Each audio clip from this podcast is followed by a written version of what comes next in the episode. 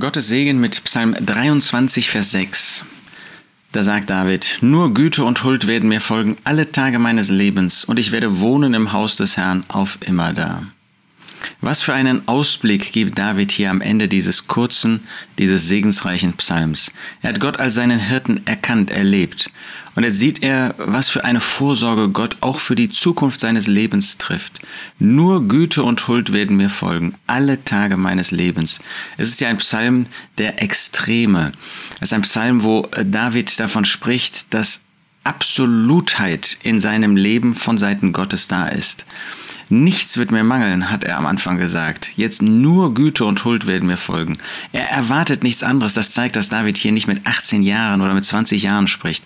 Er hat eine Lebenserfahrung hinter sich, wo er Gott kennengelernt hat. Das hat man nicht mit als Jugendlicher, das hat man auch nicht als junger Erwachsener.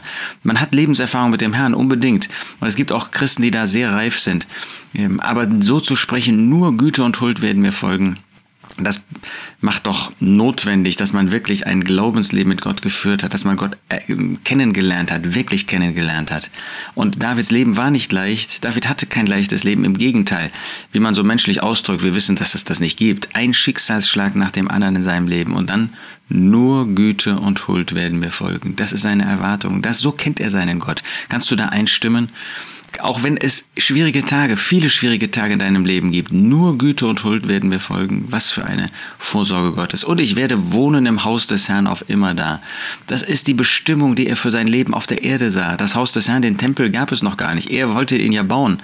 Aber Gott hat gesagt, nein, dein Sohn soll das tun. Aber das Haus des Herrn, das ist da, wo Gott wohnt, das ist da, wo die Gegenwart Gottes zu erleben ist. Da wollte er sein, da, wo Gott ist.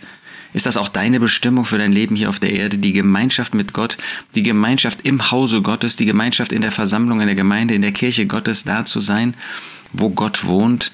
Ist das dein Wunsch auch, die Gemeinschaft mit den Gläubigen als Wohnort Gottes zu verwirklichen? Aber dann dürfen wir das natürlich anwenden auf uns, auf das Vaterhaus. Wir werden in Ewigkeit bei dem Herrn Jesus sein, in dem Haus seines Vaters. Was für eine wunderbare Zielbestimmung haben wir doch für unser Leben. Ach, lasst uns so mit dem Herrn gehen. Er ist ein guter Herr, ist ein liebender Herr, ist ein fürsorglicher Herr, ist ein Herr, der uns Freude gibt, ist ein Herr, der an unserer Seite steht, auch an deiner.